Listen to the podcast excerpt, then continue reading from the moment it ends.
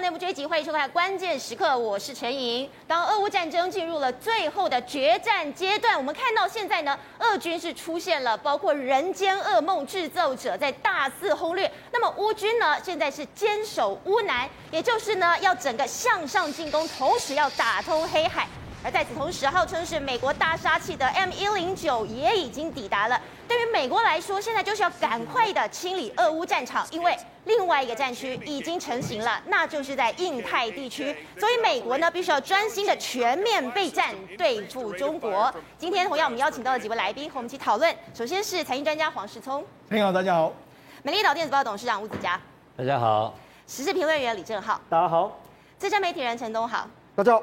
台湾民众党立法委员高虹安，大家好；还有台湾国际法学会副秘书长林廷辉，大家好；以及前台大感染科医师林世璧，稍后也会加入我们。所以，世聪，我们看到了现在俄乌在进入了关键的决战时刻，所以现在对于双方来说啊，是完全不能出任何差错的。没错，刚才曾经提到说，双方已经进入到最后的决战时刻，所以双方都是拿出这个终极杀器来对付对方。我们看俄罗斯呢，在最近在乌克兰的战场上面使出了，我们知道之前有用 TOS One，他现在连 TOS Two 都弄出来了。TOS Two 号称什么？人间噩梦制造者啊，所以它比 TOS One 的威力更加强大。他把它拖到这个乌克兰东部去打击乌克兰的相关的这个军方。那当然了，除了在乌克兰战场上面来说的话，他四月二十八号的时候呢，俄罗斯还在北极海那那个地方呢试射了一枚叫锆石飞弹。这个锆石飞弹是九倍的超音速的这个飞弹，它号称什么？我要打击你西方的世界的决策中心，所以它其实不止在乌克兰战场对你施压。他也用锆石锆石的飞弹对你呛虾。那当然，另外一边乌克兰也不是省油的灯。我们知道乌克兰目前为止来说的话，包括说像美国的这个武器，还有国际武器陆陆续续到位。包括丹麦原本要支援它的鱼叉飞弹，已经抵达了这个黑海附近。那包括说还有美国改良式的这个 M 一零九的这个自走炮，全部都运到乌克兰。那你更不用讲，现在美国还有这个欧盟还有英国呢，正在考虑说提供它 AS 九十的这个自走炮，甚至连这个海马式的多管火箭炮也要支持支援给。乌克兰，不过双方目前征战的焦点不同。俄罗斯是锁定在乌东地区，在俄罗斯在乌东，他现在要拿下乌东，他还差哪里吗？对，在乌东附近的，包括说像北顿涅茨克这个地方狂轰滥炸。另外一个对乌克兰来讲的话，他是想要打通黑海的这个沿岸，因为我们知道黑海沿岸来说的话是乌克兰非常重要的海岸线，所以目前为止来说，双方着眼的目标不一致。但是呢，美国目前为止来说，他当然不想陷入所谓的双面作战，因为第一个，他在这个欧在欧洲这个战场上面来说，不能够停留太久。我们到最近几天的时候，王毅他到了南太平洋去访问，到南太平洋去访问来说的话，某种程度来说，他已经来到了美国的后院，所以中国的威胁已经不是过去式，是现在进行式。所以呢，我们看到说，美军当然要好好备战这个亚太、印太这个地区。包括说最新传出来的消息是，美国的第三陆军这个陆军远征队已经在冲绳待命。未来美国的想定里面，万一印太出生出现冲突，甚至台海出现冲突的话，这一支部队就变成是防区内的部队。所以看起来的话，美国是没有办法有太多时间在乌克兰的战场上面，势必要把这个目光焦点放在跟中国的决胜里面。所以其实现在不只是美国想要赶快清理俄乌战场啊，其实俄国也是一样。没错，俄国现在你刚才说他们想要拿下乌东地区，但是还差了这一个地方。没错，所以我们来看这个图，这个图是目前乌东所有的战场。目前乌东乌东的战场里面来说的话，当然重中之重是这个地方，北顿涅茨克这个这个他们乌。顿涅茨克的这个首府，我们目前为止来说，北顿涅茨克目前已经沦沦为一片火海。在这个这个乌克这个顿涅茨克的首府里面，你可以看到处都是俄罗斯炮火大大方大范围的烟雾弥漫、大肆轰炸，太可怕了。他们说已经卢甘斯克或者顿涅茨克这个地方，已经八九成的土地都被炸成这个废墟的这个局面。好，那除了这个之外，我们刚才讲到一个非常重要的莱曼。莱曼这个城市来说的话，俄罗斯宣称他拿下，那这是什么画面？这是俄罗斯呢，他用无人军，他们有出动无人机去轰炸这个乌克兰的军队的相关的这个画面。所以我们过去看到是俄乌克兰猎杀俄罗斯，这个是俄罗斯公布他们猎杀乌克兰的这个状况。好，那整个顿涅整个乌东地区来说的话，我们现在看接下来看到这个画面来说，你会觉得说乌克兰人的抵抗意志真的非常强烈。这是什么画面？这是乌克兰的一个一个军人啊，他遇到了很多这个乌来自俄罗斯军人的包围。那他这时候躲在这个壕沟里面，就要躲在壕沟里面来来说的话，陈颖你知道吗？敌人一共这个开枪当然打不到他，于是他们就丢了三次的这个这个手榴弹进去。丢了三次手榴弹进去之后，你知道他还拿起来丢了两次。你说这个乌克兰军人他把手榴弹丢回去吗？对，因为他寡寡不敌众，他只能够用这样的方式，周边完全都是俄罗斯军人在包围着他，就是框起来这个，就没想到他最后还是寡不敌众，他最后还是勇敢呢，还是身亡了。但是你可以知道，他整个过程里面面对那么多俄罗斯的军队，他还回敬了这个两次，你丢手榴弹三次，我还回敬了两次给你。所以你看，这个整是乌克兰他们军民的这个所谓抵抗意志是相当相当强烈的。好，那陈宇，我们讲到说乌东战场，我们还不是说到俄罗斯不是出动了这个 TOS t o 的这个飞这个所谓战车吗？是。你看 TOS t o 就是这个，TOS t o 这个它号称是怎样？它最厉害之处，我们要 TOS one 呢，它的移动速度是比较缓慢的。那这个 TOS t o 呢，它是它过去 TOS 1是用履带带这个这个带动，履带比较缓慢。对。这个 TOS t o 呢，它其实是用整个轮轮胎带动，它的速度移动的速度或者移动的范围都更加更加的大。那它可以来停下，它在移动的过程中间，它可以停下来之后，九十秒之内就可以对你出现出现一个开火的这个状况。然后它可以发射所谓温压弹，温压弹射出去的时候，我们到时候可以它爆炸的同时呢，在周边产生约莫是两千五百度的这个高温。高温的时候，呃，你也知道，两千五百度绝对在周边的地方是寸草不生，灰烬了，完全都是这样。那它也现在不管你，它就是不断的在这个乌东战场上不断的发射这个各式各样的火炮。反正他能够用得上的，他绝对都是不会客气，因为他一定要拿下乌东战场。好，那我们就讲嘛，实际上这是乌克兰的这个战壕里面来说的话，我们看这个战壕的外面，你可以看到完全都是坑坑巴巴的洞。对，现在俄罗斯的军队是不分这个不不分青红皂白的狂轰滥炸，反正我只要打到你这个乌克兰的军队就好。那你看，因为炸成这个样子的时候，我们看炸炸的真的是。现场都当然都是烟雾弥漫的这个状况，因为根本看不出来乌军躲在哪里嘛，我就干脆全面轰炸，就炸得你寸土不生。对，那你要一直炸一炸炸炸，我们就看到这个画面。这画面来说，我们也非常替这些人担心。你看，这是乌克兰的军人，他们就从战壕里面来说撤退了。对，因为实在是在在待在这个地方来说的话，可能不小心都会被炸死。所以他们现在在乌乌东这个战场上面来说的话，又面临到所谓的人间噩梦制造者 TOS 2的这个压力。乌东对这个俄乌克兰是相当相当不利，所以。所以泽伦斯基才一直说，你要赶快给我武器啊！甚至泽伦斯基这几天的时候，他原本呢都从这个四月二二月二十四号开战以来，他都一直待在基辅。但这几天他觉得对前前线的这个战事相当相当的不妙啊，所以他就开拔到了什么二十九号，他就去哈尔科夫。对，我们知道这是哈尔科夫，他到哈尔科夫的这个前线里面去跟俄罗斯、跟乌克兰的军人呢，在那边慰问的这个状况。可是那俄显然呢，那这就是他在这个地方在巡视的这个画面。可是那他前脚一走的时候呢？俄罗斯马上军方就说：“好，你走的时候，我们马上就用所谓的太空军的长程精准的飞弹。”他说：“我们打中了什么？涅伯州的一个这个叫克里夫洛的一个重要的军火库。所以你前脚走的时候，我还是对你示威，对你呛下。那除了这个之外，这个目前乌克兰呢反攻，他是想反攻在什么地方？他想反攻在乌南这个地方，特别是赫尔松。我们看这个画面，就是他们目前为止来说，乌克兰的军队呢开始，因为他们我不知道赫尔松这个地方距离西方世界比较近。”他不论从海上的补给，或者从乌西过来都比较近，所以他们现在在乌南附近来说，已经有大型火炮，这是他们用大型火炮轰向这个俄罗斯军队相关的这个画面。另外，这个另外还有乌俄罗斯哎乌克兰的这个，这是乌克兰的这个突击队，他们在面对这个俄罗斯的这个台风 K 四的这个这个战车的时候，进行这个轰炸的这个局面。那除了这个之外，还有他们这个俄罗这个乌克兰在这个地方有所谓第二十八机械旅的时候，他们摧毁这个画面是摧毁了这个 BMP 三的这个步兵车。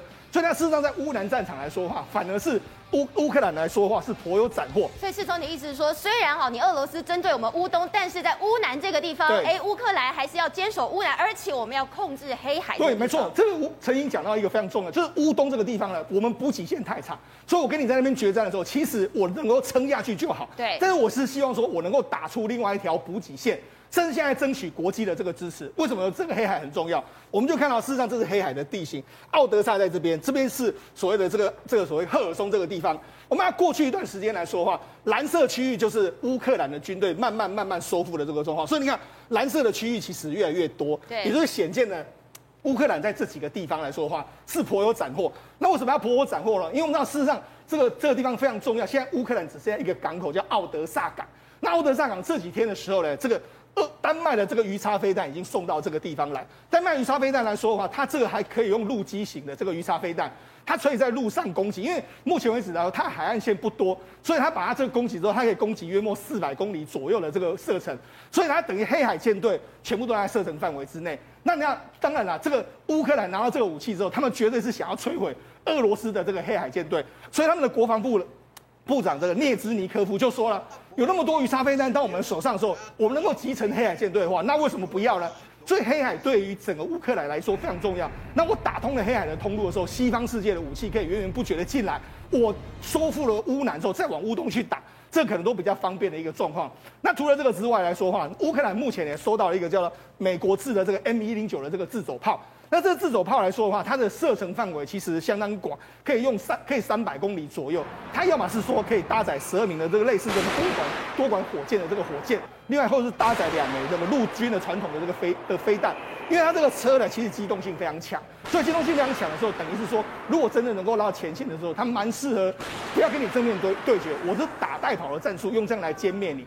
所以你看，事实上现在俄罗斯跟乌乌克兰双方呢，一个在乌东，一个在乌南，双方目前为止各有斩获，但是整个战战事战事来说的话，还是处于一个比较偏向焦灼的一个局面。好，正好我们刚才讲到说，现在打通黑海是件非常重要的事情，尤其我们刚刚看到泽伦斯基。他今天去了哈尔科夫，他要去振奋军心，但是他不断的在对西方国家喊话，给我军武，给我军武，他得到回应了吗？哎，没有错，因为呢，现在有三大军武可能会一次给哦，鱼叉飞弹、M 幺洞九 A 六的帕马帕帕拉丁，还有呢海马斯火箭弹，可能是三个都会一起给。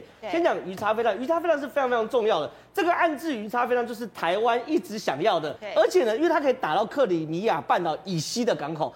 它甚至有一个叫做公路的选项，就是它不是只有打船，它可以打对方的港口。所以台湾要这个东西是怎样？我们布置在西海岸，对不对？对。我们距离呃中国大概是一百八十公里左右，所以在它的射程范围以内，就是说我除了可以去打船之外，我还可以源头打击打你的港口，把你的港口打掉之后，你就没有办法去做停泊，没有停泊就没有海军。所以第一个，这个鱼叉飞弹送过去后，对于乌克兰控制黑海绝对是加分。另外一个 M 幺六九 A 六就是帕拉丁啊，这个帕拉丁这个厉害是我们看它是有所谓的人工智能的选项，这个人工智能选项不是我们在讲，因为美国一直在研究一件事情是到底有没有一个武器，哎，这个是那时候二零二零年哦，美国在新墨西哥州州做的这个预言哦，美国一直在思考有没有一种武器可以把极音速飞弹打下来，他们后来发现说，我们只要透过电脑模拟把极音速飞弹的轨道算出来之后呢，用帕拉丁哦，这个指挥手其实完全不需要做任何事。把参数输入进去之后呢，打出去，他们竟然用一个五马赫的无人机哦，这个帕拉丁可以直接把五马赫的无人机打下来，直接打下来。对，五马赫一般无人机不飞到五马赫，无人机飞很慢的。对，飞到五马赫的无人机为什么？因为他们假把这个无人机假想成极音速飞弹，极音速飞极音速飞弹就是五马赫以上叫极音速飞弹。所以你看哦，这个帕拉丁哦，如果送去乌克兰的话，我们要我们要去观察，你是只给帕拉丁，还是连背后那一套 AI 演算法系统都给？如果给的话，刚刚世忠哥不是讲说俄罗斯射了靠实的飞弹吗？对，有没有可能美国把乌克兰这边变成一个军武的试验场，在这边试验最新最新的武器？另外一个就是海马斯火箭哦，海马斯火箭也很有趣。你看，我们今天讲了三个暗自鱼叉飞弹。帕拉丁还有海马斯，我觉得都是台湾要买的，现在全部都先给乌克兰。海马斯更有趣，我们台湾观众一定很熟悉，三百公里的射程等等等等的。可是其实哦，在这个周末，美国的国会山庄在白呃白宫的官员在国会山庄有做一个辩论，到底要不要给海马斯？因为他们很担心哦，如果今天这个三百公里给他的时候呢，他有可能打到俄罗斯境内，他会让整个冲突加温。然后俄罗斯不断的警警告你绝对不可以给，结果呢，他们就会折中什么？好，我给你海马斯火箭弹。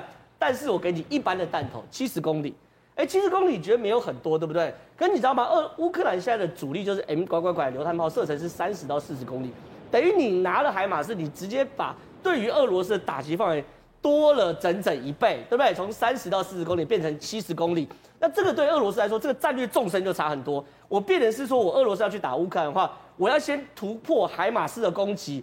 到最后三十公里的时候，还会有个 M 拐拐拐榴弹炮的攻击，等于是个这个所谓重层吓阻的概念。所以对于整套武器给，我认为美国很清楚啊，这场战争不能输，输下去不是乌克兰输，是拜登民调会掉，所以他一定会把所有武器尽可能去给乌克兰。可重点来，现在整个俄罗斯打这场战争打不打得下去？我我我跟大家讲，今天有个外媒，他们发现里面包含俄罗斯的防空指挥车，包含它的铠甲防空系统。包含它的巡弋飞弹，包含它卡五二的直升机，里面全部是老美的晶片。比如说，包含它那个防空指挥车里面是 Intel 跟美光的晶片，它的铠甲防空系统是 AMD 跟德州仪器的晶片，它的卡一零一的巡弋飞弹里面有赛灵思、英飞凌、Intel 跟美光。我的意思是哦，俄罗斯可以打这场战争打到现在，对是来自于过去二十年老美对于俄罗斯的武器禁运睁一只眼闭一只眼，他并没有真的完全把俄罗斯获得晶片的渠道卡住。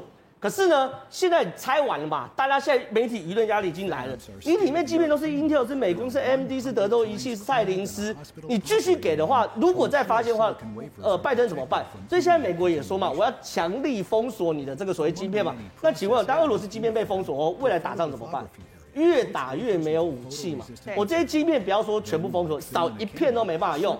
对不对？我只要少一片，这武器就没办法。所以美国还是随时可以卡俄罗斯。好，所以廷辉，我们刚才看到说，现在其实西方提供了非常多的军备、非常多的武器要给俄乌克兰。那么我们看到乌军的策略，其实它跟俄军是不太一样的，它是等于是要坚守乌南，然后向上进攻。对，你知道美国提供了相关这个火力非常强大，问题是什么？打仗不能乱打嘛，所以他一定要先后次序之别。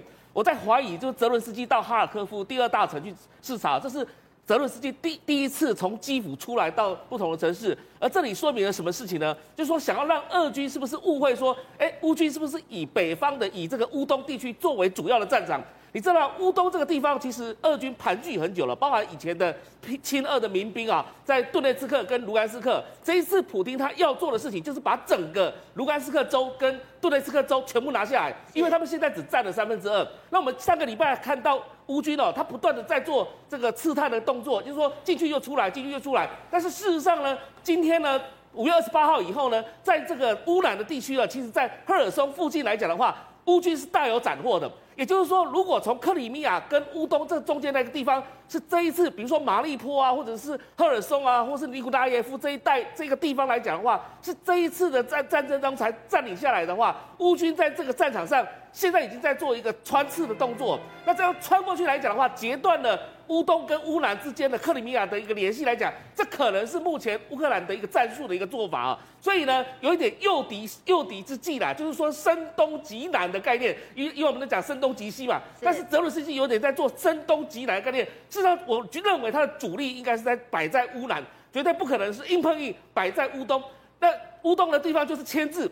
牵制俄罗斯的军队了，不要一直一直在这个战场上面去支援乌兰的这样的一个部分哦，所以这其实我认为是乌军目前正在做的事情。我们刚刚一直讲到说，美军现在很想要赶快清理俄乌这个战场，因为现在有另外一个战区已经形成了。美军他现在是不是要赶快专心的，第一个保护我们的太平洋第一岛链，甚至要专心的来对付中国？没错，因为王毅这几天到南太平洋去访问的时候，已经让美国也发现到一个非常严重的问题：如果跟太平洋岛国签订了这相关的安全。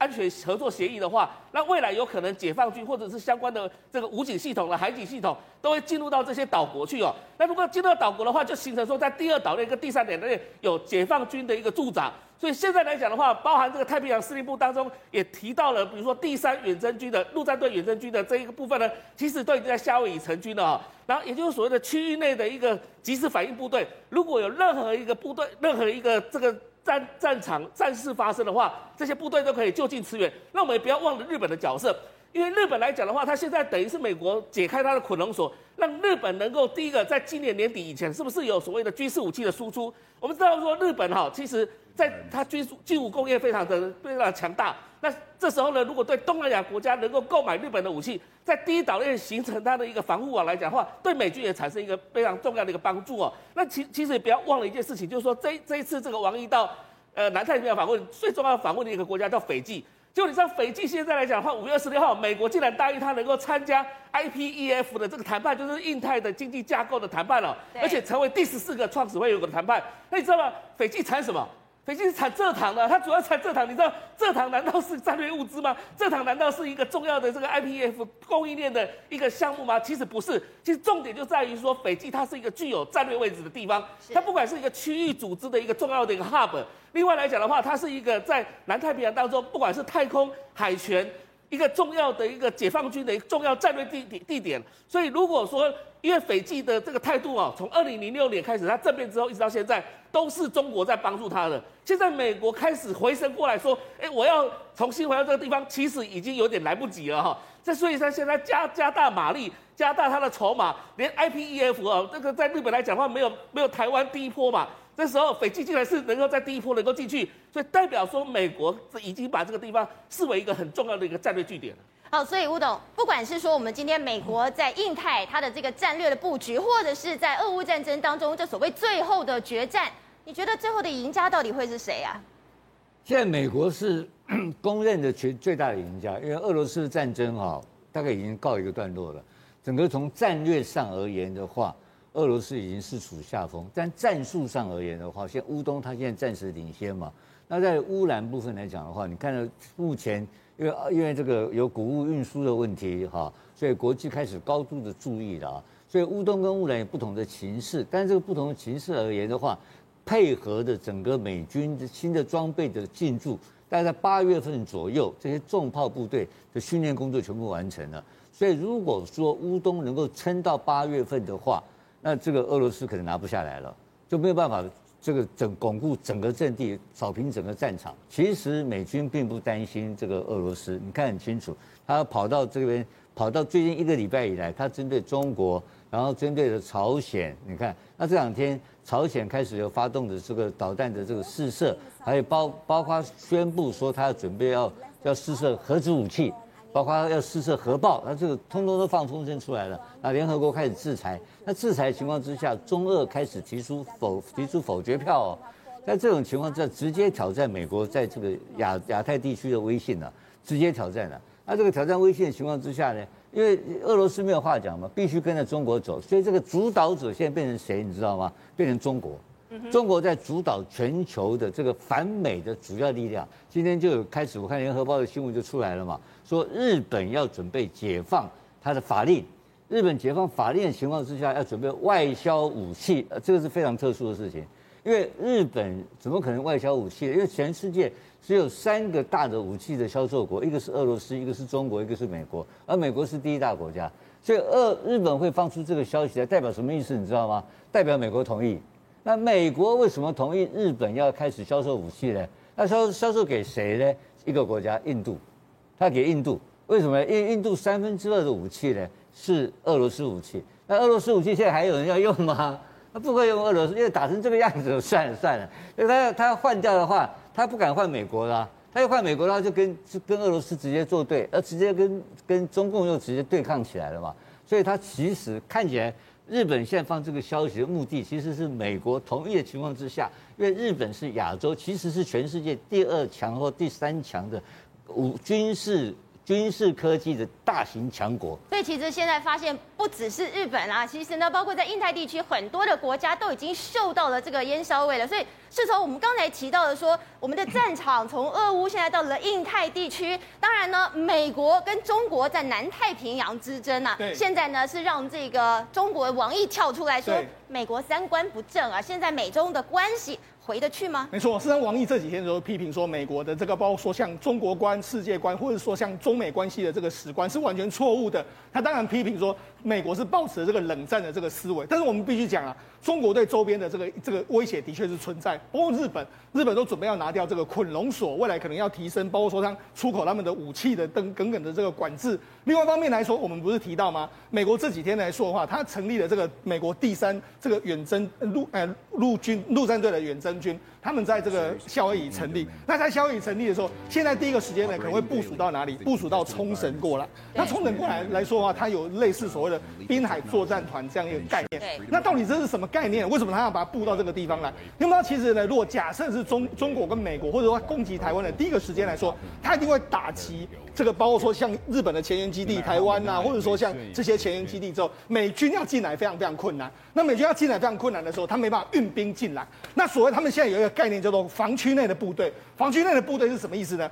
因为过去美美军的美军的部署呢，可能在日本或者在关岛这个地方，他要进去很困难，所以未来他会把它布在第一岛链这个位置。第一岛链有也就有可能在冲绳，或者有可能会在。跟他们合作相关的这个岛屿相关的作战平台都有可能。那这样就等于说，万一一开火的时候，它其实是在这个防区之内，它不是会被拒止的这个范围。感觉听起来好像说这边都是美国的防区。对，没错。那他他在这里面有个部队的意思是什么？呀，万一假设呢，这个他中国已经封锁了这个第一岛链，已经打损毁了第一岛链的时候，他在部部署在第一岛链的这个所谓的防区内的部队，它可以进行类似所谓夺岛的这个行动。夺岛行动是什么意思呢？第一个是他们这个部这个所谓的滨海作战团呢，它其实是有这个包括说像有一些海军陆战队、陆战队之外呢，它有作为防空营。那它它第一个时间来说，它要配有这个直升机，也就是说在这里面的部队要启动。启动之后，要进行夺岛的时候，它先开始，因为呢，美军要进来的时候，一定要有后勤补给，你可能要夺取相关的这个岛屿。那于是呢，他们就先空中的直升机出去之后呢，哎，开始这个空中的扫射，他们要夺岛这个范围。紧接着陆战队登陆之后，然后建立所谓防空炮台在这个地方，然后形成让后面的包括说空军的补给或者海军的补给都能够到这个地方。这就是他们在区域内要设立这个所谓内部这个所谓内部区防区内部队的最主要的含义。那为什么会美军会开始在讲这个发这个东西呢？因为嘛，其实之上一哎之前的这个拜登在东京的时候，人家不是说哎，如果中国要犯台的时候，美军是不是愿意军事介入？他说 yes yes，这是美国对台湾的承诺。那包括这几天的你这个《纽约时报》，他都有一个一个专文在说，美国真的能够保护台湾吗？因为言下之意来说的话，他说了，在作战范围之内来说的话，这个台湾海峡这个这个不加油的这个作战的这个机场来说。美国只有两个，但是在中国有三十八个、三十九个空军基地，也就是说，这个地方一旦陷入火海的时候，美军要驰援都非常困难。所以美军为什么会有所谓的防区内部队这样一个概念？就希望说，我就在这个就在火网里面，如果真的打的时候，你也会打到我，那我第一个是我也可以攻击你。所以你可以知道说，其实美国对于这个中国的威胁呢，他随时都有在做一些相关军事上的这个准备。好，所以现在大家不是在问说美国会不会来保卫台湾，而是能不能保卫台湾。包括都好，我们看到这个周末很多人去看了这部电影《捍卫战士二》，没想到在这里面竟然跟美中关系也有关系啊！当然有关系了。其实你要你要知道说，啊，天哪，这是我三十六年前大学三年级的片子，居然我居然又看到我的阿汤哥，然后然后你知道这个片子一一出来，在美国第那个第一第。这个礼拜就大卖啊，破亿啊，啊，最好的记录啊，票房冠军啊，对。好，那这个跟政治有什么关系？因为这是一个讲美军很厉害的片子。知道，在在中国，腾讯本来要投资他十二个 part，十二个十二呃百分之十二的股权，很安静的，在前两前一两年就安安静静就退了。这部片子一定会大卖，一定会破纪录。六十岁的阿汤哥跟三十六年前一模一样，你完全没有感受到他变了，他好好像冻龄一样。可是这个钱他不能赚，你怎么可以去投资一个赞美这个老美空军？他一投资应该就完蛋了吧？对，这是政治正确的问题。可是今天的中国更麻烦，因为你有的时候我们搞不懂到底习近平在想什么。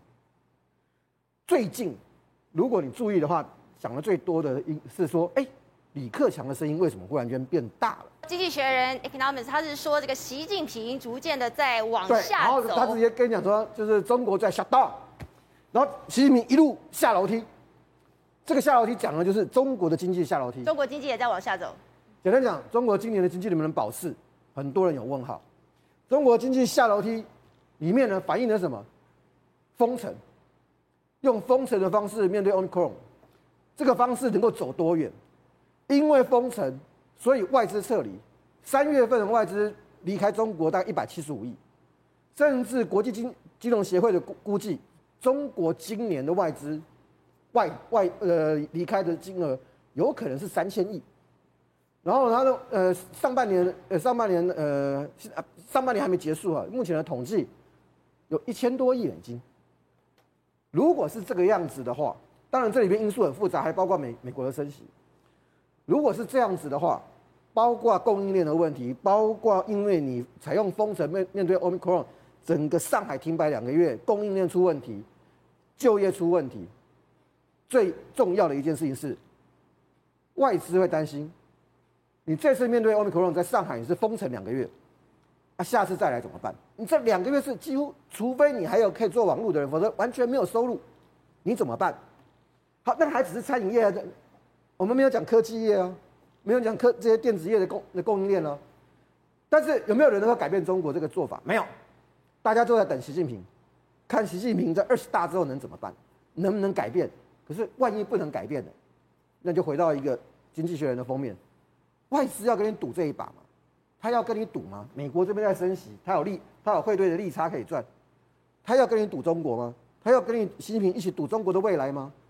所以，中国的问题，前面讲了，他们在印太有很多做法，可是如果你的经济没有办法支撑你的国力，这一切都会是这个过眼云烟。